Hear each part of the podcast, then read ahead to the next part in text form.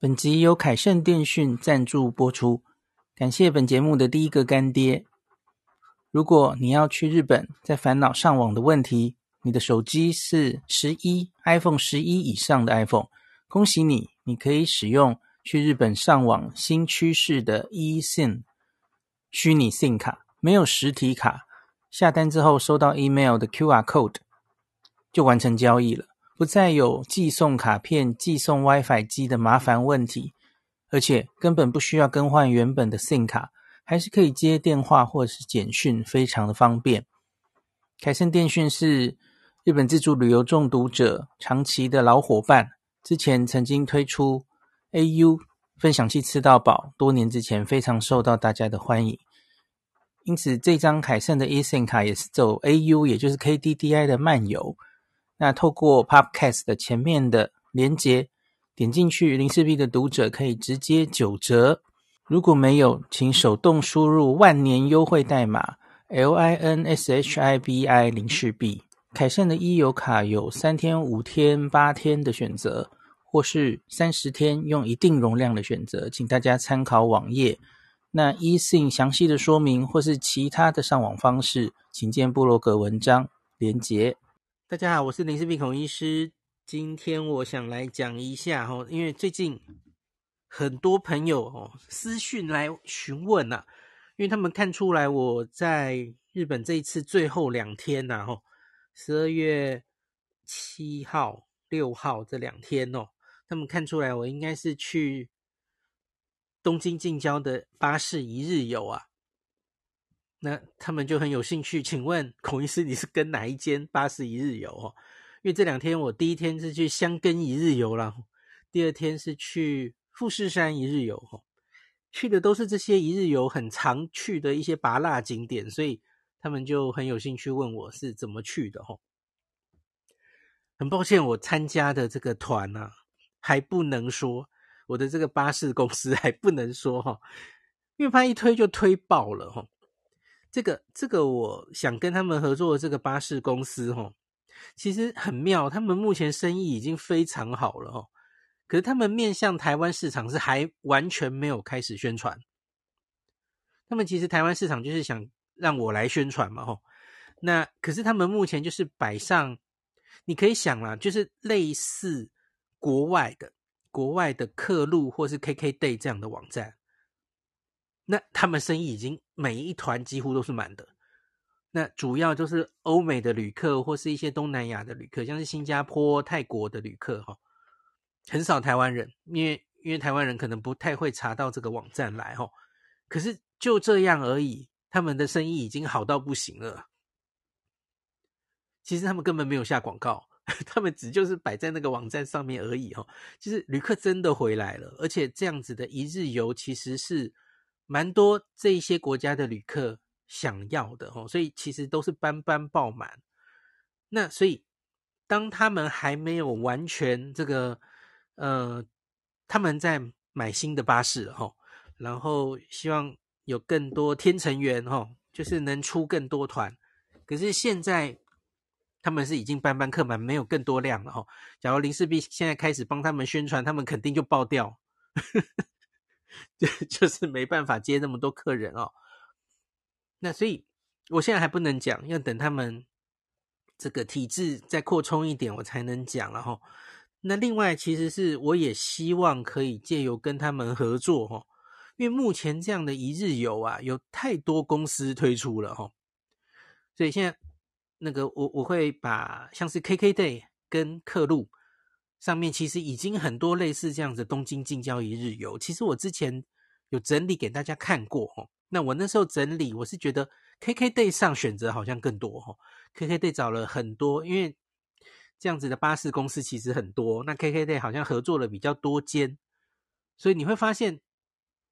都同样是挂在 KKday 或客路上，可是。几乎都是不同的巴士公司负责哦，虽然他不会真的写出来了哈，所以你你会看到它集合地点会不一样哈，那路线可能都会稍有不同哦，所以这个大家可能要看清楚。那每出团时间也是每每个每周出团不同的时间这样子哈。那可是因为我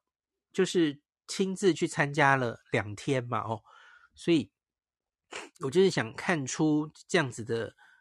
巴士一日游到底还有没有什么可以改善的地方哈。然后我最终的目的是希望可以跟这家公司合作推出针对独有的哈，我们读者的，看可不可以安排出一些更有弹性的一日游哦。因为因为这样，我等下就会讲，就是这样的一日游到底有有一些什么限制的地方哦，我觉得是可以再改进的地方，这样子哦。那我希望商量看看啦，当然这不一定会成功哦，因为他们这样子的一日游行之有年了哦，也许有些是很难改变的哦。可是就是看看可不可以做了哦。所以目前还不能跟大家讲我参加的是哪一间，可是 KKday 跟客路上哈，其实已经很多类似商品，大家可以去找找看。那我现在这一集我会跟大家讲，大概你选择这样子的一日游的时候，你有什么样的东西可以看，来做你选择的依据哈。那这些行程其实多半大同小异，可是当然有一些猫腻是可以，你可以参考的哈。好，首先我先说，我先说富士山一日游。因为富士山一日游大概是市面上商品最多的哈，箱根其实比较少，因为箱根真的就是能玩的地方，巴士这样去玩的地方很少哦。箱根一句话就讲完了，因为箱根几乎就是就是先去那个坐海盗船，在海盗船这个原箱根港这边放大家下来，然后去坐船坐到桃园台，然后桃园台就是缆车的终站，对吧？然后就往回坐缆车，坐到大勇谷，然后在大勇谷那边让大家用午餐，哦，吃那个长寿的黑蛋，好，结束了，接大家走，好，大概就是这样，也没有什么特别的可以选的，哦，所以箱根没有什么好讲的，哦，那可是我觉得富士山比较多可以跟大家讲的，哦，因为富士山的行程，哦，就有几个地方。是你可能可以考虑，你哪里是可以最好包括进来，或是有哪里不一定可以不需要包括进来吼。我先念几个地方，有一个地方是富士山五合目，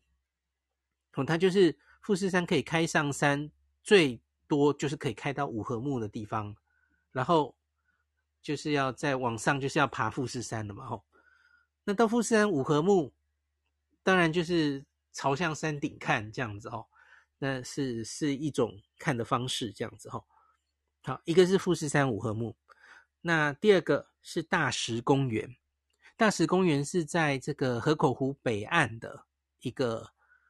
呃，看看富士山还不错的地点哦。主要是因为它一年四季后会种一些花草，所以它有那个花海在前面。然后后面有湖，然后有富士山的话，照起来蛮漂亮的吼。另外一个重点是它不用门票了吼，这这些巴士游带大家去的地方通常是不用门票的哦。好，这是大石公园。好，第三个就是新青仓山的浅间神社，就是那个很有名的五五重塔、钟灵塔在右边，然后富士山在前方哦。那个我这次去了两次嘛，哦，很很幸运都遇到大晴天哦，可以看到很完整的富士山哦。好，这个东西这个地方要注意的是哦，你要对自己的体力可能要有一点自信哦，因为他爬楼梯的话是三百多阶哦。那可是你就算呃没有对体力有自信，其实我这次第二次去的时候也偷懒了哦，我爬旁边的斜坡。因为它除了直直的这个阶梯上去之外，它旁边其实都有斜坡的哦，绕一大圈的斜坡。那其实我我我这次是四个人去哈，两个女生走阶梯，我们两个男生走斜坡。其实最后上去的时间没有差太多，因为因为女生走楼梯，她会一直停下来休息。那我们走斜坡就慢慢走，慢慢走，其实最后没有慢太久了哈。那可是我个人觉得，因为我在短短的两三个月内去了两次嘛哈，呃，一个月内去了两次，之前跟李飞一起来嘛哈，那这次就是一巴士一日游过来哈，呃，我觉得走斜坡吼省力至少省了一半以上，五十 percent 哦。我我前一次走楼梯真的是走的有点 快死掉了哦。那可是走斜坡真的可以省非常多的力，这样。好，所以其实你平常没有运动，或是对自己体力没有自信，其实还是可以来这个地方的哦，很不错哦。好，那最后就是人野八海。这这些地方，人野八海就其实就是顾名思义，就是有八个地下涌出来富士山的泉水的池子这样子哦，在富士山下。富士吉田附近的一个小村庄，哦，天气好的时候也可以看到富士山这样子哦。好，大概是这些景点。那另外可能还会有一些景点，包括了呃风穴。我不知道小时候看过《圣斗士星矢》的人 有没有，就是在这个富士山的另外一边，吼，其实它离自杀圣地很近，还有青木原树海。的附近哦，然后那里有这个钟乳石洞哦，有一些行程也有包括这个哦，我这次是没有去了。那另外还有还有一些行程哦，因为我这次去的行程是香根富士山这边地方跑完，然后就去御殿场，御殿场的 Premium Outlets。那可是有一些行程是没有 Outlet 哦，他就让大家。多在那个区域玩一下，所以就会往富士五湖的其他的湖前进哈。那他们就会去西湖哦，西湖的里根场，呃，那个西湖那边也有一些类似这个，呃，就是茅茅草柱盖起来的房屋，这样子一个村落这样子哦。那天气好也是可以看到，就是前方是村落。这种茅草盖的村落，然后远方是富士山，这样很好的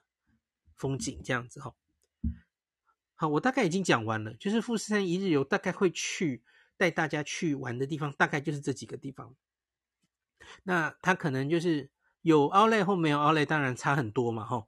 那有 Outlet 的，没 Outlet 的话就可以多去几个地方。那有 Outlet 的话，也许顶多它就是带你去，也许三个地方哦左右，就差不多要带你去 Outlet 了。好，那这几个地方里面，我来评分一下哦。假如前提前提是当天天气很好，看得到富士山的话，好，我们先来这样讲好不好？看得到富士山的话，最值得去看的，我觉得一定是那个新仓山浅浅神社的那里吼，那真的太漂亮了吼，又虽然爬上去有点累吼。可是就是右边红红的这个五重塔，然后配远方的富士山，然后下面是富士吉田的整个城市哦，真的非常漂亮哦。那这个夏秋天有红叶，春天有樱花哦，这真的很棒的地方哦。这个绝对是第一名。那第二个地方，我觉得是我会放大石公园了哦。因为大石公园就是，虽然我这次去，其实那些花草都枯了啦。那可是我记得它夏天有知音，哦，就是在地上的那种樱花，然后还有一些别的花草，哈，其实应该都还蛮好看的。那大石公园它也有一个卖店，哈，那个里面有卖一些纪念品，然后有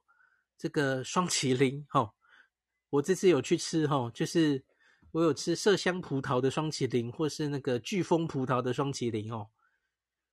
可是那其实我后来有点后悔，因为那间啦吼，最大的那间店吼，这个双麒麟要价一个要五百 N，太贵了。而且我觉得它的味道让我觉得有一点像色素，而不是那种果汁的感觉哦。那反而在接近停车场有一些小摊贩，我记得它好像是三百还四百块吼。我觉得也许买那个就好了。那。另外是我后来去人野八海，人野八海的双麒麟哦，那个看看机器就知道是比较好的，它是那个 Nisei 的哦，就是那个应该叫日清吧，就是比较贵的，比较贵、比较有品质的那种机器做的双麒麟哦。然后人野八海只卖四百块，可是我人野八海在在吃的双麒麟，我觉得就比大石公园的好哦。好，这是题外话哦，稍微讲一下。那偶尔你也会遇到，在大石公园也会有那个出来卖土产的哦，像我们这个秋天会遇到的就是麝香葡萄嘛，吼。其实它摆出来的麝香葡萄还好啦，吼，我觉得没有很明显的坑杀观光客的的，没有非常明显了，吼，就是它还是有一定的品质，然后那个价钱应该不算太贵，跟跟东京都内相比的话了，吼，所以大家有兴趣也可以在这里买葡萄的，吼。好，所以我第一名、第二名摆大石公园，那第三名我可能就会摆，还是摆人野八海吧。嗯，特别是我我到目前为止去过人野八海三次哈。第一次是很小很久以前跟小黎自驾来哦，当时其实是呃好十几年前哦，那观光客还不是很多的时候。我记得那时候很少很少见到中国观光客哦，所以就是觉得这是一个富士山下很清闲的小村庄这样哈。可是我记得第一次来的时候，就是天气不太好，所以富士山在云雾中，所以总是一个遗憾这样哦。那后来第二次来是疫情前，应该已经是二零一几年的那个时候了哈，接近二零一九年。好像是我自己来的，可能就是这样的一日游来的吧。吼，采访的问题，那可是那次完全把我吓到了，因为充满了中国的 观光客、中国的团客，哦，然后跟菜市场一样，然后我觉得人多不是问题，可是就是。有一些啦，我我不能一竿子打翻一船人了哈。可是就是有一些中国的大妈，就是会，她的声音就是 会让你 完全能理解到她的存在哈。就 是东一个大妈，西一个大妈，然后让我完全没有出国旅游的感觉。我以为我到大陆寻奇来了哈。然后那次真的是非常不好的经验，因为充满了人，然后。买个东西哈，去排队去看一个泉水哈，啊，完全都是人，一点旅游品质都没有哦。所以那次以后，我我以为我再也不会踏进人野八海来了哈。我觉得这个地方已经完全沦为团客必访景点哦，那实在没有来的价值了哈，完全 没有旅游的感觉哦。哎，那结果现在。拜疫情之赐啊，哈！当然我已经跟大家讲过很多次，现在可以说是一个黄金时间了，哈！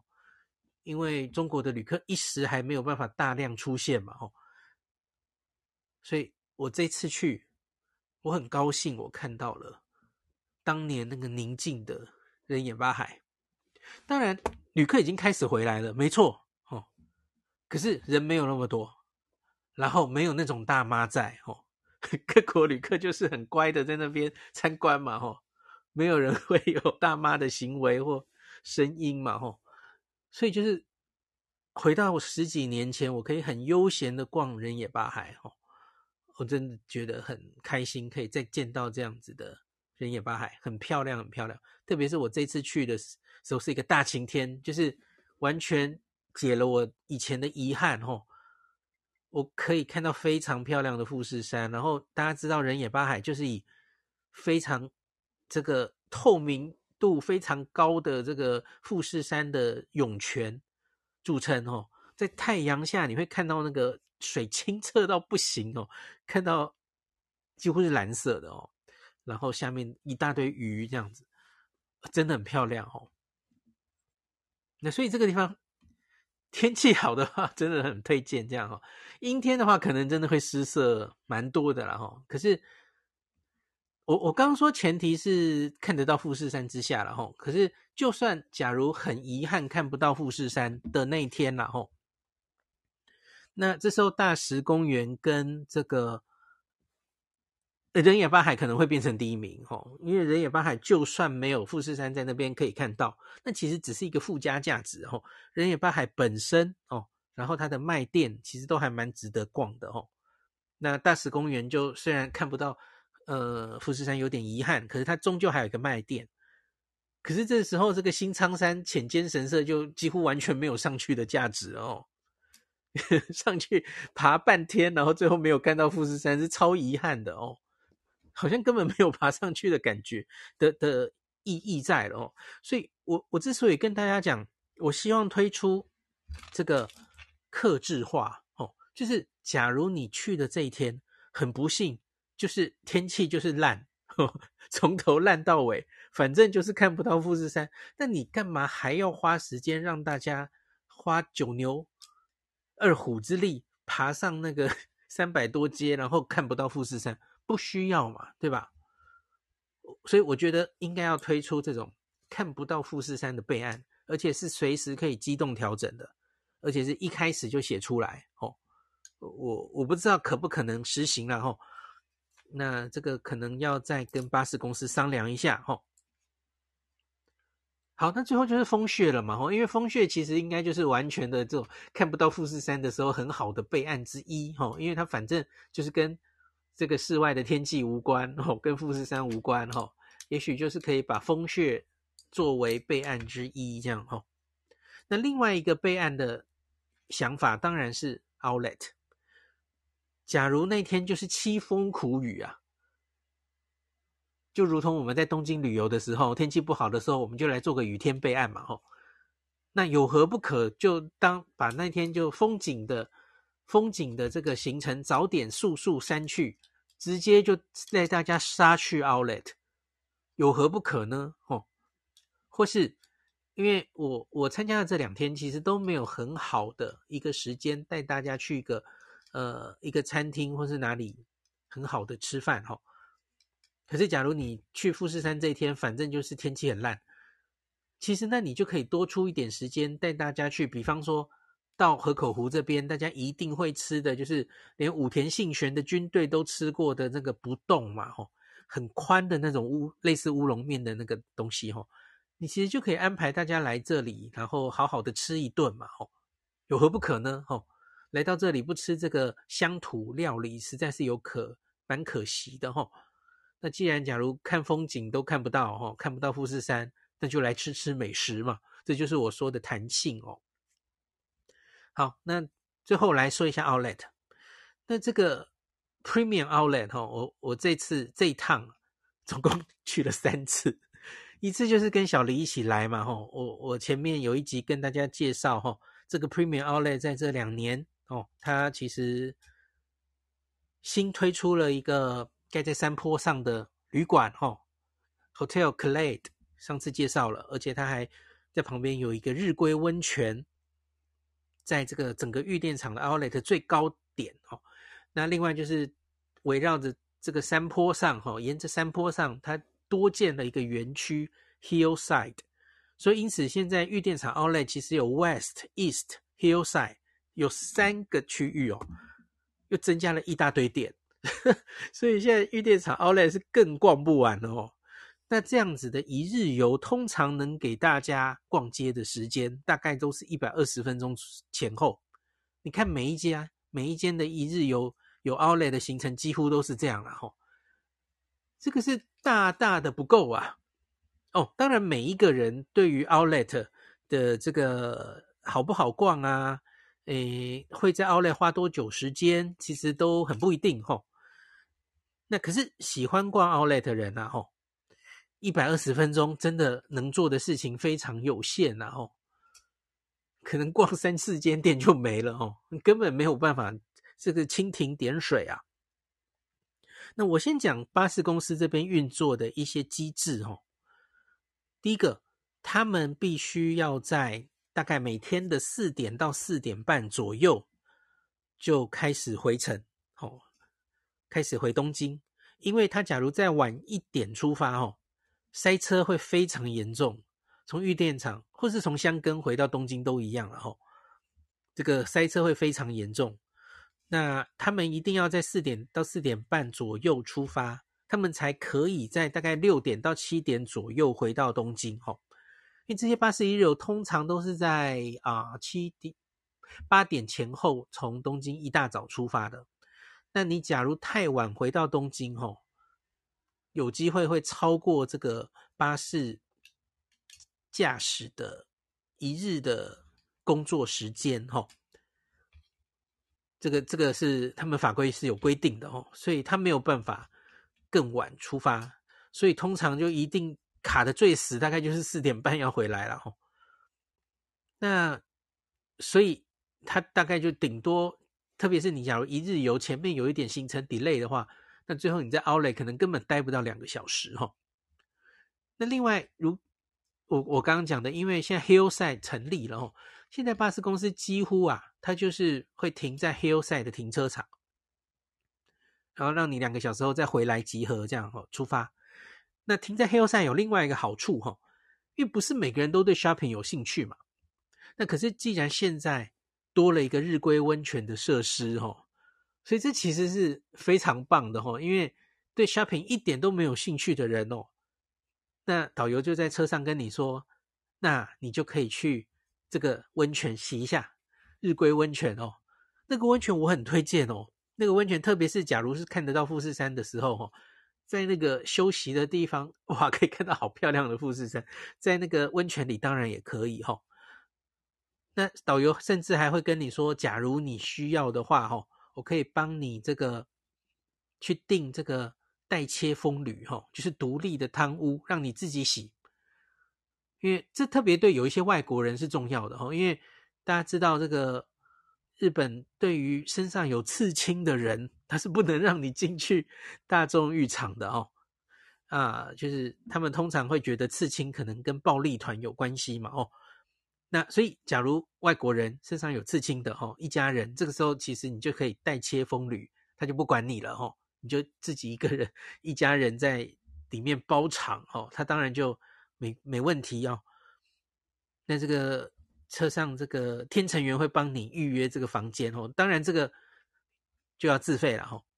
可这就是玉电场这个新的设施的好处，就是让不喜欢对 shopping 没有兴趣的人哦，或很多欧美人，搞不好他其实是对 premium outlet 这些东西看不上眼，因为他在美国自己、欧洲自己的 outlet 其实更便宜嘛，吼，更常见嘛，吼，他不一定有兴趣啊，吼。啊，可是多了一个温泉可以选择，他们很开心。而且，假如天气好，甚至是可以看到富士山，边看边是富士山，边洗温泉，多棒哦！我这一次去，原来打算就是，假如到的时候天气好，我也想来包场一下哦，就可以照到这个温泉跟富士山的照片哦。可是很不幸，就是两天去，其实都富士山不太看得见哦，所以就没后来就没有包场了。好，所以这个就是 Outlet。那两个小时真的对某些人来说，哦，就像对我老婆来说，她可能逛两天一夜都逛不完哦。所以，所以我们那天有遇到一个状况，我不知道是不是所有的一日游都允许这样的状况发生哦。就是我们到最后哈，有人呐脱团了哦，他就没有四点半跟大家集合一起回东京了哦，他放弃他最后一段行程。他说他要继续逛，哦，他们要继续逛。那他们最后啊，自己去坐这个回到新宿的巴士，呃，就是 Outlet，好像是开到八点嘛，哦，然后他们自己再坐那个回到新宿的巴士回来就好了，哦。假如这个其他的巴士一日游也允许这样的情形发生，我想应该。好像也未必是一个坏主意哦，还不错哦。我甚至会建议你哦，你就 巴士一日游先先这样做，然后脱团，然后你就住一晚嘛，你就住在 Hotel Clade 哦，然后你就逛逛逛到八点，然后明天早上开起来继续逛，晚上洗个温泉休息一下哦，然后。逛到隔天晚上八点，最后再坐这个巴士回新宿，多爽哦！哦，这个前提是你，你除了御殿场购物之外，你也想顺便玩一下哦，不管是箱根或是富士五湖哦，然后可是你又懒得，你不敢自驾，你又懒得做功课，因为你知道到箱根跟富士五湖其实有一些交通的功课要做哦。其实还蛮复杂的哦，相对于东京都内自己的交通的话，哈，你也想看看风景，哈，又不想做太多功课，那其实我觉得这样的巴士一日游，然后对于购物狂的你，其实是很适合的，哈，你就上午看看风景，然后再啊，这个来，然后就脱团哦，然后在这里买个两天住一晚，洗个温泉，多棒啊！哦，那你可以先在你报名的时候就跟这个巴士一日游的公司说好，你你想脱团哦，O 不 OK？这样哦，我相信应该他们都会答应吧，跟他们没什么关，没什么差呀，他们又收得到钱，你自己要放弃回程的，跟他无关啊，哦。好，大概就这样喽。嗯、好，应该差不多了。那总之就是回到主题啦哈。今天这一集就是拉拉杂杂讲了一下到富士山到箱根一日游的选择。我会把可可露跟 KKday 的目前上架的产品整理在 Podcast 最前面哦，给大家参考一下。那我现在。将准备要合作的这间呢，以后时机成熟我才会公布齁。那我现在就是因为大家知道我跟小黎之前呐、啊，这趟旅行之前前面是我们就是包车嘛，我们包车先跑了一下这样子的一日游可能到达的景点，然后玉电厂 Outlet 很详细的采访一次哦。那旅程的后半就是我自己去跟了这个一日游，那。我来整体想一下，怎么样能改善这样的一日游，客制化，让它做出特别的，呃，读者独有可以非常 克制的参加，让大家觉得更好的品质的一日游哈。诶，我我顺便 讲一下，这个目前这家公司的几个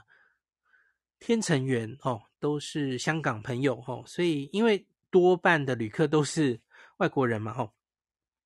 所以他们通常都是导游用英文讲一遍，然后他们会用国语再讲一遍。因为假如这个同还是有一些新加坡人、香港人、台湾人，吼，那他们中文也会再讲一遍，吼。所以大家有问题的话问他们是没什么问题的，吼。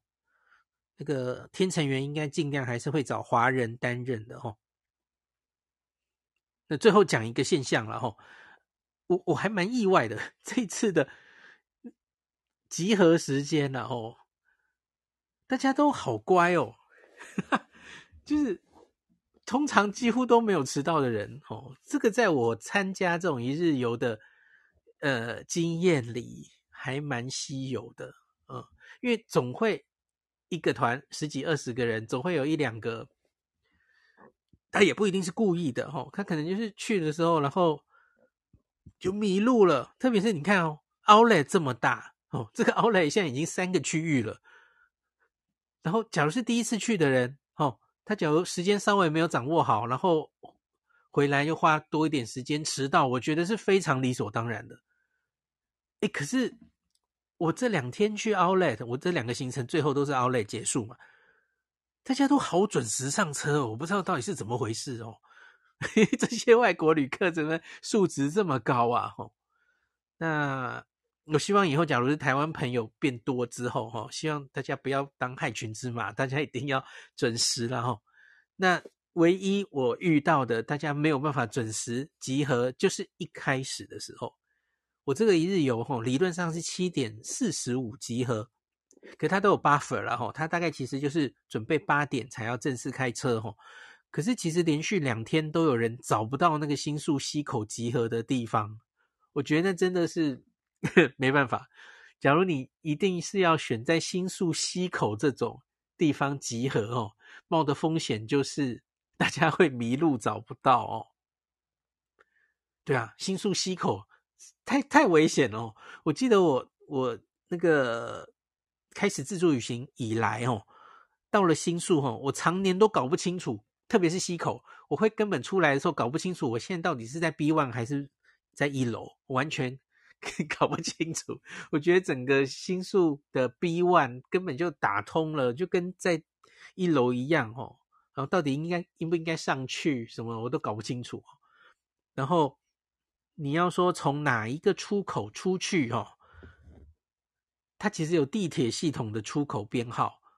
然后有新宿地下通路的出口编号，然后还有新宿西口的巴士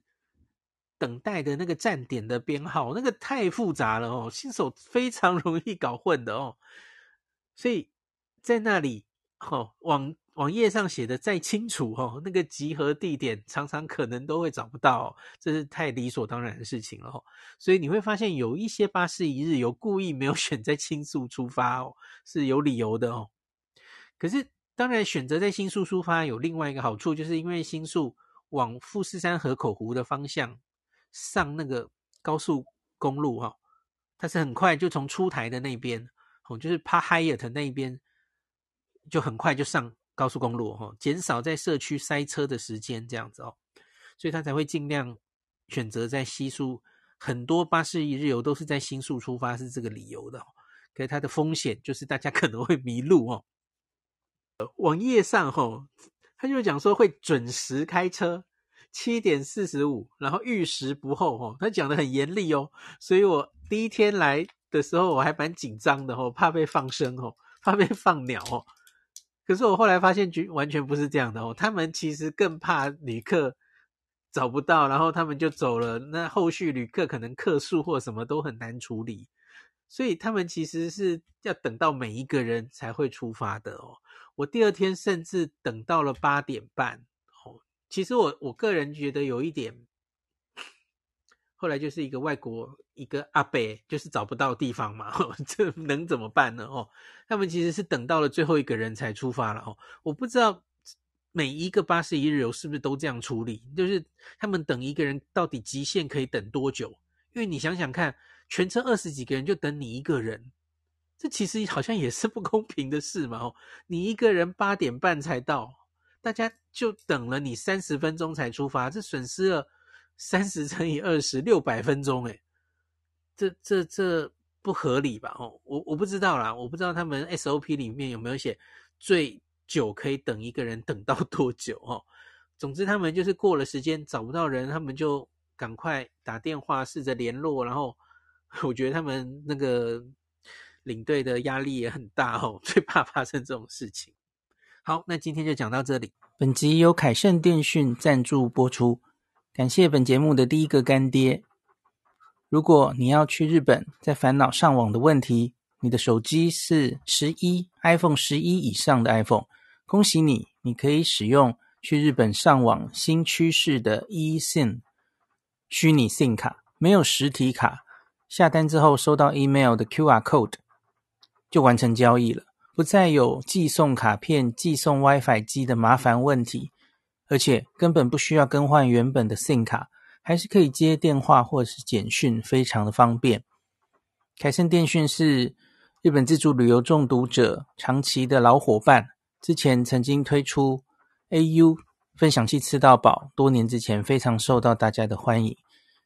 因此，这张凯盛的 eSIM 卡也是走 AU，也就是 KDDI 的漫游。那透过 Podcast 的前面的连接。点进去，零四 B 的读者可以直接九折。如果没有，请手动输入万年优惠代码 L I N S H I B I 零四 B。凯盛的 e 游卡有三天、五天、八天的选择，或是三十天用一定容量的选择，请大家参考网页。那 eSIM 详细的说明或是其他的上网方式，请见部落格文章连结。